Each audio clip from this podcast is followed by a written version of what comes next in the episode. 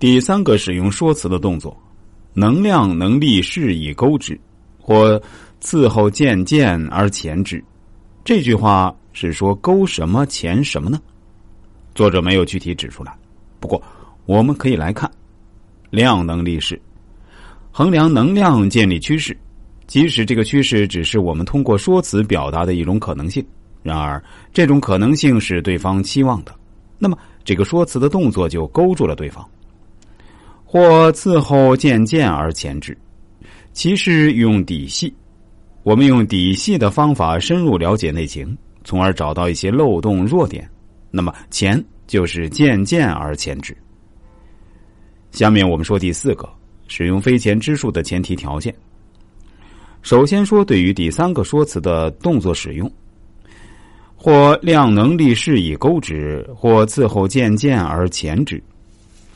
使用这个动作有没有方法或前提条件呢？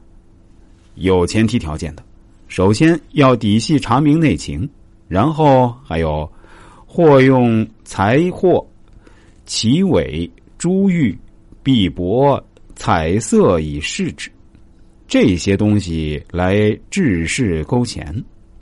另外，还有对整个非钱之术的前提条件，在开篇就提到了，如。前提条件第一，必先查同意，别是非之语，见内外之词，知有之无数。前提条件二，必度权量能，见天时之盛衰，知地形之广狭，足险之难易。人民财货之多少，诸侯之交孰亲孰疏，孰爱孰憎，心意之虑怀。前提条件例三，则量能治，全财力料气势，之为枢机。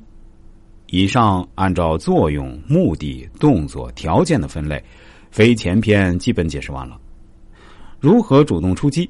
具体使用的是说辞的动作。使用主动出击的动作是为了实现目的、达成作用。要用好动作，需要一定的前提条件。本身句子不多。这样一分类，文章说的什么就很清楚了。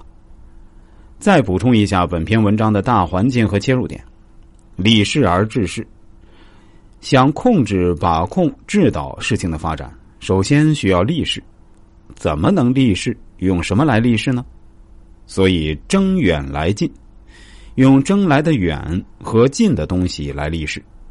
远和近的东西，哪些是我们需要争、可以争的呢？就要通过度权量能，度量事物的权重能量。正文有进一步的解释，什么是度权量能？